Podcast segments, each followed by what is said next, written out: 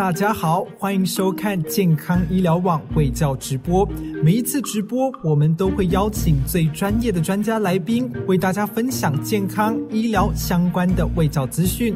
欢迎大家到健康医疗网脸书粉丝专业按赞、订阅 YouTube 频道，不要忘记按下铃铛，才不会漏掉最新的新闻资讯。也欢迎加入 Line at 好友，为您推播每天的重点新闻，让健康医疗网陪伴您，储蓄健康，拥有美好生活。直播即将开始。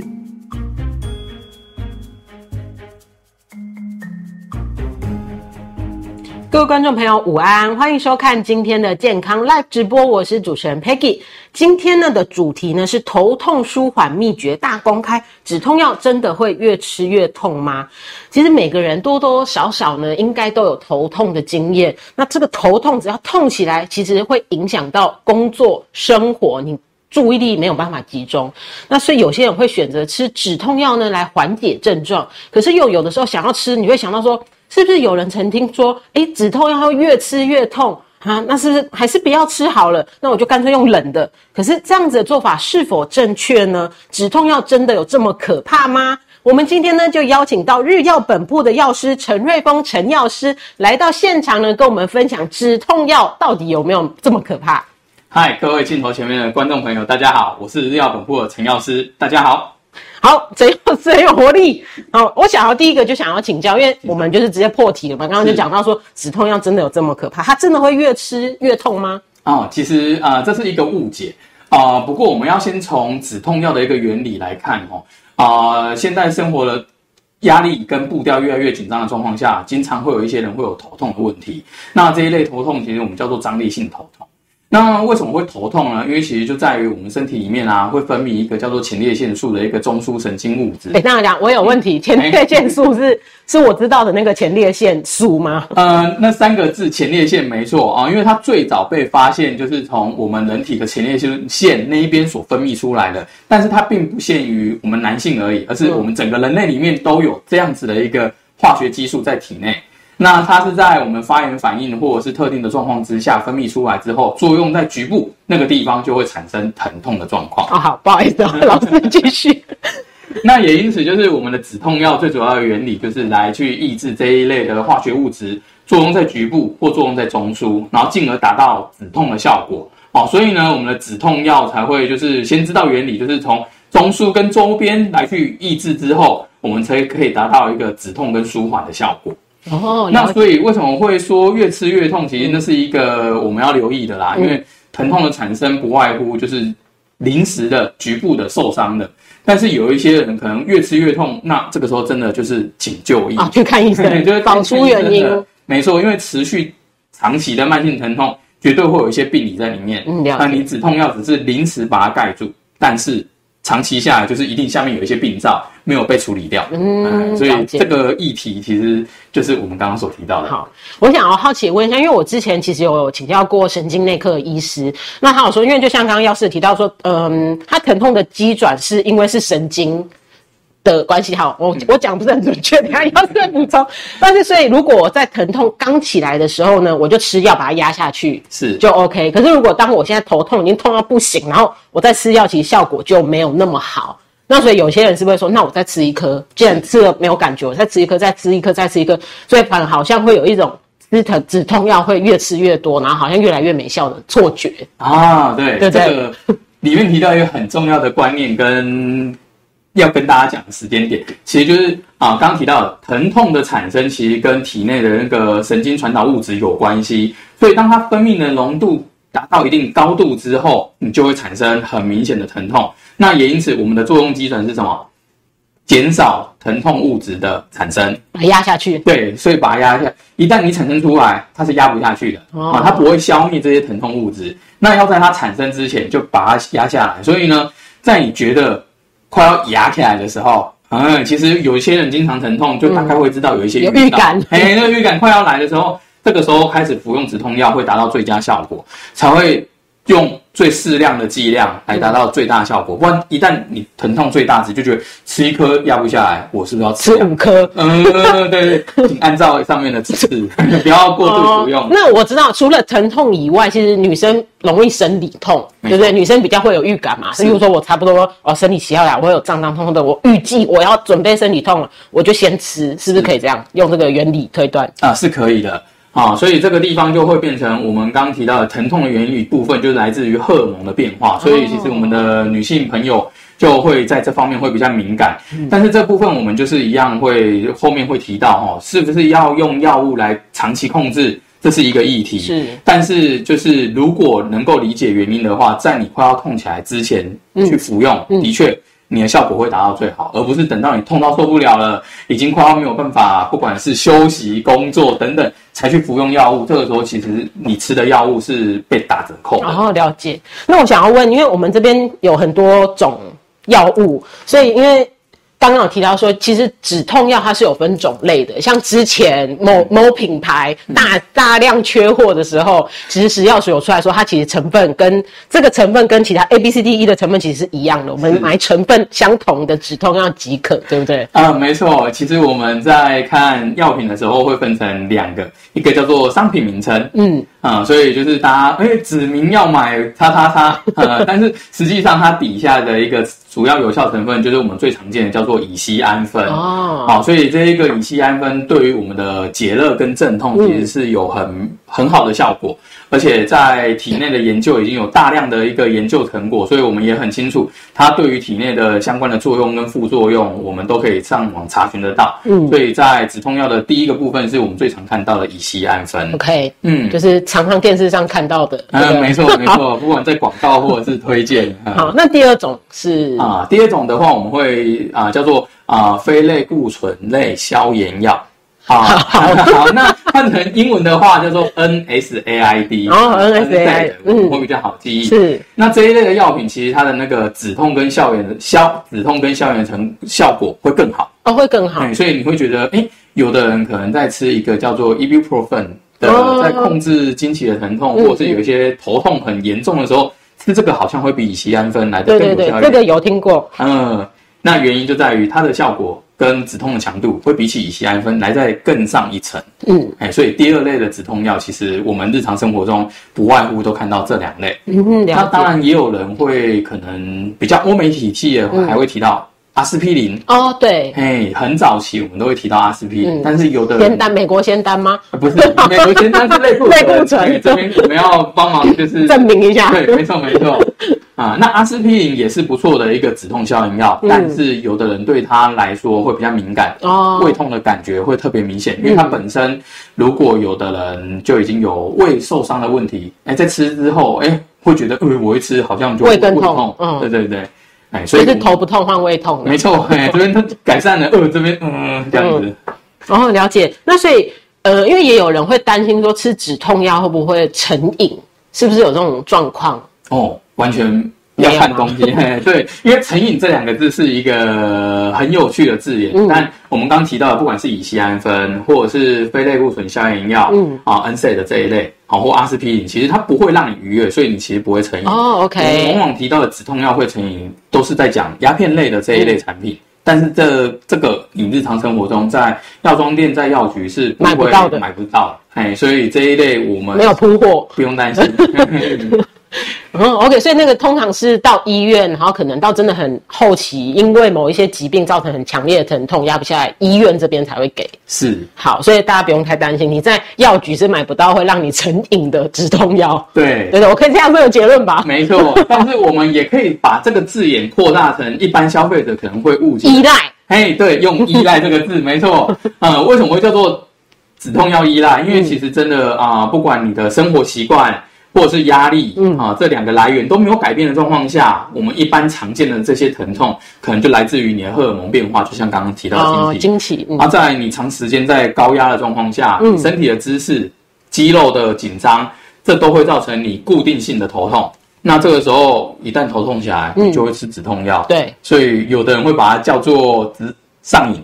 哦，啊变成我必须，嗯，嗯我必须定期的吃这些止痛药。没错。好，那既然刚刚讲到疼痛的原因，那是不是就是分成呃次发性啊、原发性？这是这两个是什么意思呢？嗯啊，那我们的头痛又会分成啊，其实原发性就是啊，这个头痛就是你身体自己啊各种啊疼痛物质产生出来哦，所以我们称为原发性。那有一些自发性就比较特别一点，自发性可能就是我们之前提到的啊，脑部可能有一些病变，哦或是有一些创伤导致的额外的呃状况的头头痛。嗯，但我们大部分人头痛其实都是原发性里面的张力性头痛。嗯啊，就是我们刚刚提到的压力太大。压力大，好呃肌肉紧张啊，然后跟着你的那个血管的活动，就是心跳，会觉得哎、诶这边这个血管是这样，对，就是血管一胀，然后你就跟着痛一下，一胀就痛一下，这是我们最常见的头痛。所以我们大部分在讨论的呃头痛，其实都在讲这一类。哦，OK，等于说它是最常见的头痛，没错。那因为什么脑瘤啊，还是什么其他疾病的头痛，其实反而没有那么常见。那个是很罕见，而且那种疼痛不会是一般止痛药有办法控制的，哦。一定会逼得你会想去一定去要去就就医对。OK，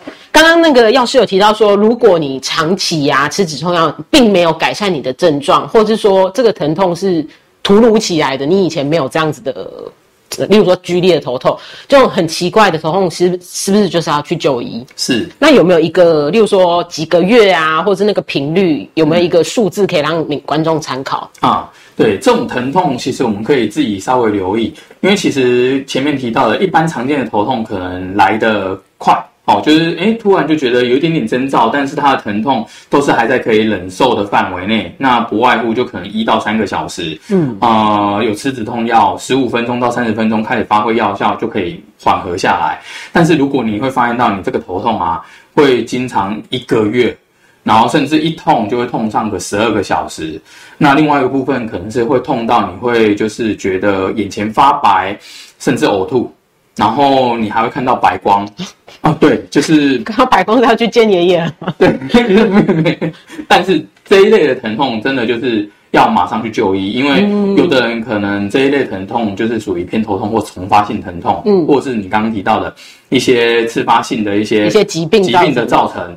但是有的人真的很能忍，因为即便到这种状况，他还是觉得我吃一些止痛药，再躺在那边休息一个几个小时就好。但这都不是不建议的行为一定要去就医，去确保把你的这个疾病找出来，嗯，所以去改善。所以像刚刚如果讲到是我长期依赖这个止痛药，那有可能，例如说我可能一直都吃这个这个成分，然后这个剂量其实就 OK 了。可是等到有一天他必须要吃 double 的，或是说我的间隔的时间要拉很近，等于说我用药的剂量有所调整的时候，是不是也是应该要去确认一下？啊，是因为自己在用药的习惯上面，自己就会很清楚。因为像乙酰氨酚，我们常见的剂量是五百 milligram，所以啊、呃在你原本准备要头痛，或者是已经在头痛的时候，吃一颗五百 milligram，半个小时后就舒缓了。嗯，但你会发现到，哎，半小时后舒缓的程度不够，还要再追加第二颗。那这个时候你就要开始留意了，因为你吃的剂量如果越吃越大，这件事情其实是都要不正特别常的。对，好，所以呢，呃，在用药前，我们会建议你要看盒子上面的剂量。所以像刚刚提到的乙酰氨酚的建议剂量，或是经常看到 ibuprofen 从两百到四百 m 罐都有。哦，OK，所以这个部分在你用药前，我们会建议购买的时候询问一下药师。基本上就是依照指示用药啦。可是如果你超出那个指示，你还没有办法缓解的时候，其实应该要去求求救。对，它就是一个警讯了。对，就是你没有办法用这些 paper 把你的疼痛压下来的时候，其实就是要去找医生。对，没错，没错。了解。那我想要再请教一下，就是因为您刚刚提到说，如果我这个剂量再加上再加上，因为很常听到有什么加强定，是那这个加强定是刚刚的这些成分的 double 吗？还是有什么加了什么东西？嗯啊，这段就很有趣。那这段我们重新来理解，嗯止痛药里面有一个很很经常遇到的一个问题跟原因哦。嗯，大家如果现在经常在喝咖啡是啊，每天有一点点叫做咖啡成瘾了，一旦你今天不喝，你会发现到有的人就会开始头痛。对，啊，其实咖啡因就扮演着这个角色。啊，因为咖啡因它对于我们的那个神经传导物质是有所影响的，所以长期喝完之后，你一旦停用，你的那个这个才真的出来了。哎，这种其实就是成瘾的一部分了。嗯呃，那但是咖啡因的另外一个好处，它可以跟我们的止痛药啊达成一个协同作用，特别是针对头痛的那个血管的部分，因为刚刚提到的血管的。啊、收缩跟舒张的过程中，压迫到我们的神经，会让你觉得有脉搏性的疼痛。那咖啡因，嗯它会让你的血管收缩的程度比较明显，它不会去压迫到你的神经，哦也因此呢，止痛再加咖啡因这个加强定，针对头头痛的部分会特别有用。哦，OK，所以加强不是剂量 double 的意思不是，就是止痛药加咖啡因。哦如果你仔细去看，你会发现到有这样的一个成分在里面，那所以我如果吃普通的止痛药，再加一杯咖啡，这样也可以。好，但刚刚 一直买到加强定。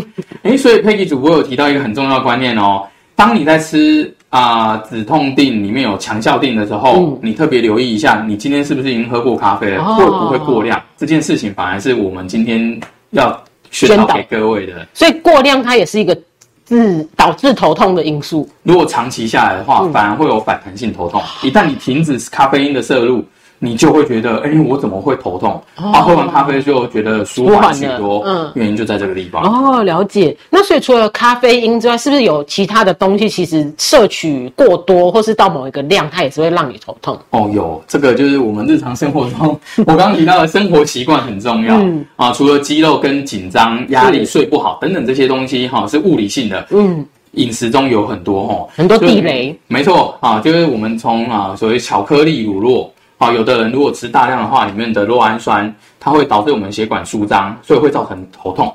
那另外一个部分呢，还有人会吃到一些香肠啊，里面的一些硝酸盐也会导致我们的血管舒张啊，进而导致会有头痛的状况的一个出现。好，那最后呢，就是刚刚提到的长期的咖啡因的摄取突然中断的反弹性。另外一个部分是有人可能没有留意到，但是最常见的就是酒精的摄入。哦，酒精。嗯、嗯，因为酒精会代成代谢成乙醛，有的人这段过程中没有办法快速被代谢，那个乙醛也会造成我们的头痛。所以喝酒隔天宿醉就会头痛。有的人是当下就会头痛，哦有些人是当下哎所以有的人可能没有意识到这个那个叫什么麻油鸡、烧酒鸡嗯怎么就会头痛欲裂，原因就在于里面的酒精问题。哦哦，原来吃麻油鸡、烧酒鸡也会头痛。是，好，了解。那如果说像，因为其实作息这个东西，其实每个不管哪一科的医师都一直不停的宣导说啊，作息正常啊，三餐正常啊，不要熬夜啊。所以等于说，如果三餐不正常，熬夜，然后睡眠不足，是不是其实也会造成头痛？除了很多病以外，会，因为刚刚提到的这些东西就是所谓的压力源。哦一旦你身体没有办法得到充分的休息的时候，对你的身体来说都是一个压力。嗯那压力值高到一定程度之后，一部分你的肌肉就会跟着紧张，嗯，因为你没有确切的休息到，没错然后我这边就很紧很紧，我头就痛。就会跟着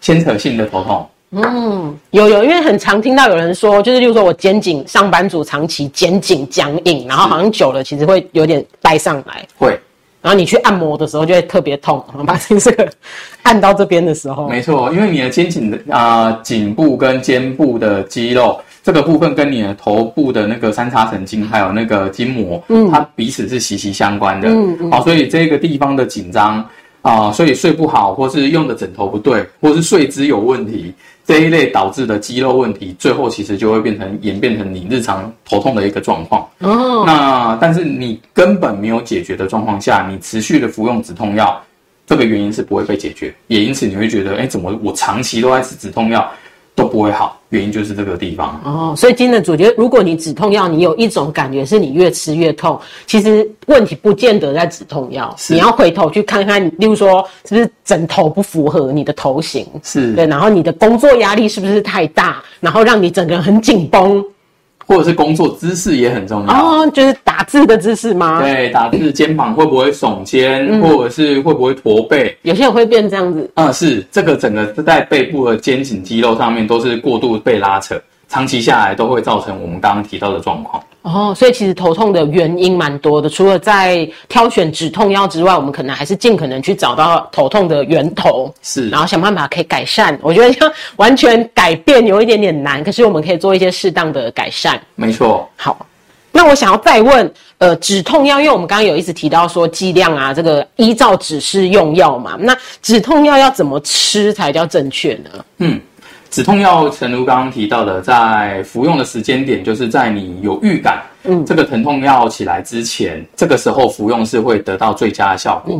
那再来第二个就是剂量，嗯，啊，因为剂量其实都是经过我们的人体实验，在这样子的剂量之下，我们的人体才可以达到啊，我刚刚提到的疼痛物质的一个抑制，嗯，进而达到有效的效果。所以呢，其实有的人会觉得，嗯，吃药不好，我很怕，所以我把剂量直接减半，嗯，对，一减半其实就会发现到效果对，因为我们的药物其实里面药物动力学有一个很重要的阈值，就是最低有效剂量。嗯，我们假设这个最低有效剂量。没有超过这个门槛之前的这个药物啊，其实都没有办法发挥作用，算无效的，是就是几乎无效。你等于是多吃的，嗯，所以呢，你擅自的把剂量减半去吃，就会发现到，哎，怎么会没效？你会发现到你真的是多吃，对。但是反过来，我们也不建议就是吃超过它上面的所有建议剂量，因为它有有一个啊，通常上面会有一个说明书，我们称作为榜单，一整天建议吃的最大剂量。我们最多就吃到那个数量哦，啊，就也不要超过。好，好，所以这是第一个。那第二个就是吃止痛药的过程中，啊，第一个刚提到的是乙酰氨酚。嗯，那乙酰氨酚其实它有一部分是跟肝功能的代谢会有关啊，因为它需要借由肝功能的酵素来去把它做代谢跟排除。是，那也因此我们完全不建议跟酒精饮料好搭配服用。嗯，在服用期间不要饮用任何酒精饮料。啊，这个是我们在使用。这一类药品要特别留意的，是。那另外一个部分是止痛药，有的人吃完会觉得胃会好像不舒服，胃糟糟，还有胃周周，哎，对。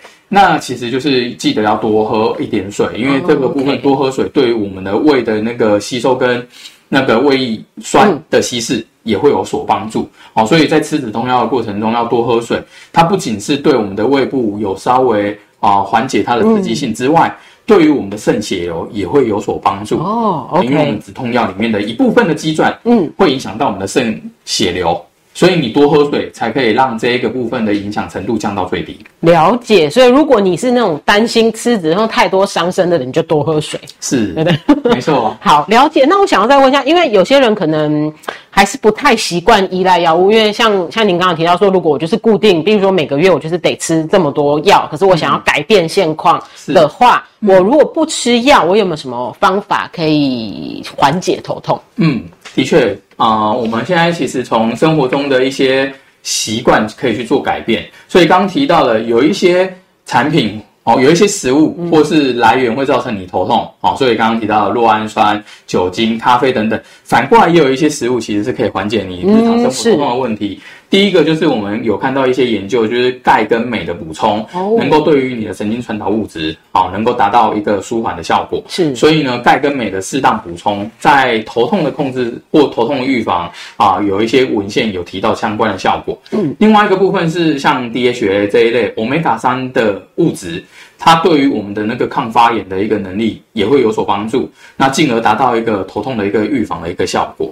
然后最后呢，也有一些文献也有提到维生素 C 跟 E 这一类的产品啊，啊不能缺乏，有缺乏的话，有的人就会有经常性头痛的问题。哦，所以从日常生活中的水果或者是坚果类来去补充维生素 C 跟 E。也能够有助于缓解我们头头呃头痛的发生哦，了解。那我是不是吃综合维他命就好？刚讲这么多，呃，这个部分我会建议您可以依您的需求，在店面里面跟药师做咨询。您的头痛跟类型，还有发作的频率，嗯，等等这一些东西，可能会给一些更好的建议哦。对，因为每个人的状况也不太一样，是了解了解。那我想要问那个。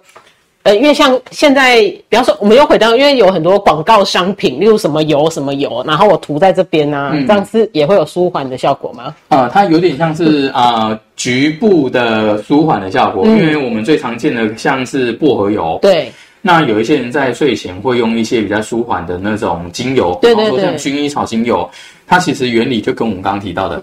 啊，像薄荷油的部分，它局部的刺激感，嗯，它可以去转移你原本的张力性头痛的感受，很凉，对，它是舒缓你的头痛。嗯，那但是这个部分，其实在我们的穴道的搭配，嗯，哦，太阳穴然后腕骨穴跟那个神庭穴这个地方去涂抹的时候，是对于止痛的效果其实是会有助于啊哦，缓解。了解好所以刚刚提到油类，那另外一部分精油是让你在呃休息的时候可以更彻底放松。对，进而达到我们刚刚提到的那个效果。因为刚刚太紧绷了嘛，张力洗头都让你很紧绷很紧绷，那我就用一些精油让我自己不要这么紧绷。深层舒缓跟休息。啊，深层舒缓休息。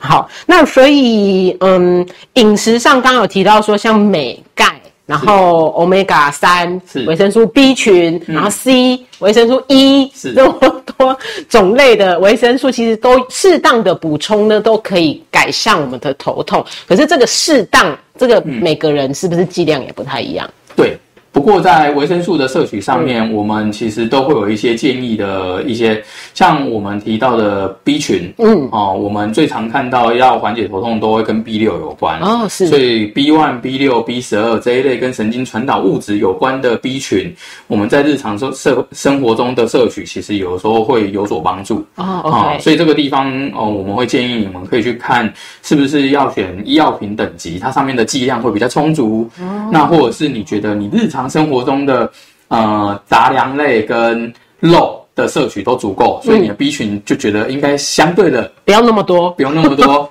所以这个其实也是会很看个人的生活习惯有所相关性这样。好，了解。那因为今天我们是直播，所以各位观众朋友如果有问题呢，都可以在下方留言，我们请我们呃陈瑞峰药师帮我们解答。那我们现在就有一个民众哦，就是哦、他们会刚刚刚我们可能没有很认真提到的，就是头痛药有没有什么副作用？头痛药有什么副作用？对，胃痛。胃痛，哎、对，刚刚第一个提到的就是我们提到的那个非类固醇止痛消炎药 NSAID 这一类的产这一类的药品，如果长期的服用的话，有的人的确因为它会造成我们的胃黏膜变薄，哦进而导导致我们的胃痛。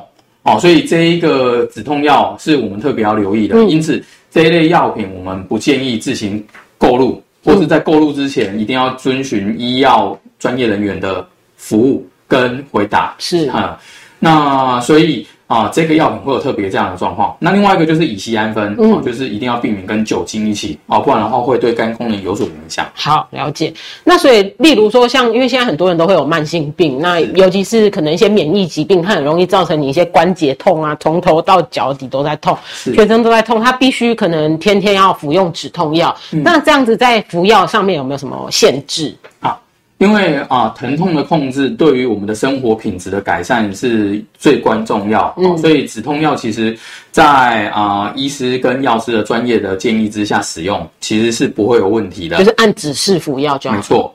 那另外一个部分刚刚提到的，就是啊，自体免疫疾病里面用到的一些止痛药，可能还会用到另外一系列叫做 COS two，嗯，它对于胃的一个啊胃黏膜的影响更低了。哦啊所以它其实就长期使用下来，更不会有所谓的胃痛的问题，但是疼痛控制又可以达到效果。嗯，所以这个部分其实是可以相对的啊、安心的使用，但我们还是会建议真的要跟医师讨论啊，随时的用药状况。嗯应该说，基本上医师可以开这个止痛药给你，其实是已经评估过你个人的状况，他是认为你是适合吃这个止痛药的。是可是如果你在服用止痛药过程中觉得不够啊，剂量不够，或是呃有一些不舒服出现，其实就是再回去找医师跟医师讨论。是，好，了解。那我想要问，因为我们刚刚讲到生理痛，可是生理痛它是属于可能腹部这一边，可是有一些女生，我知道她生理期的时候她是头痛，是那这种头痛跟生理痛，呃，用的药是一样的吗？啊，基本上是一样的。嗯，啊，所以刚刚提到这一个啊、有的人可能在生理期来的时候，那一个呃子宫部位的痉痉挛的疼痛跟头痛，吃乙酰氨酚会觉得效果怎么没有那么好。对，啊、所以其实有时候我们就会推荐选择像 NSAID 这一类的。哦，OK，啊，那这一类产品对于那个疼痛的控制，嗯，啊，疼痛的控制的强度，以及它的那个肌肉的环肌肉紧张的缓解，会比较全方面，所以会觉得效果比较明显。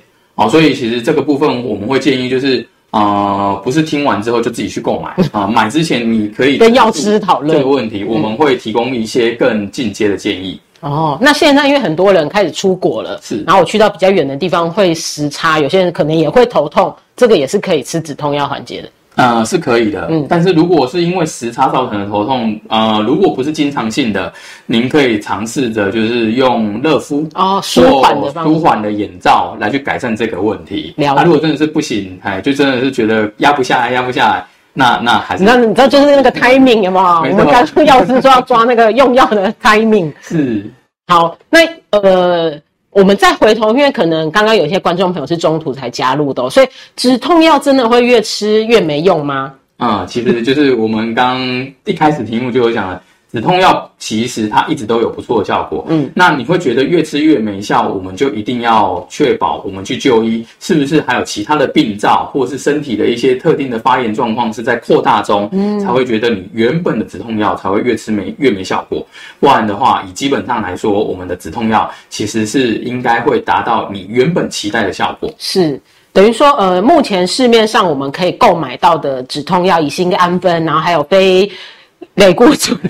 对类固醇消炎药，对，那其实这个在一般药局是买得到。可是你如果有一点点疑虑的时候，其实药局都会有药师，对不对？他可以呃让我们咨询，然后你可以分享说你原本用的剂量、成分，然后或者是你不懂什么成分，你就带去给他看，对不对？可以。然后让药师来评估说，哦，你原本吃这个剂量或是这个成分如果没效，那他让他帮你调整。是。那同时候，如果你本身有在服用一些维生素，或是说你因为一些疾病，你有长期在服用一些药品，其实最好也是可以一起带去咨询。对，要减少我们的药物交互作用的问题。哦，了解。OK，我们今天的节目呢，我个人觉得很实用，对止痛药有更深层的了解。我们也非常感谢我们日药本铺的陈瑞峰陈药师来到我们的现场，帮大家解决这么多的疑难杂症哦。我们的节目就到这边结束喽，各位再会。谢谢各位观众。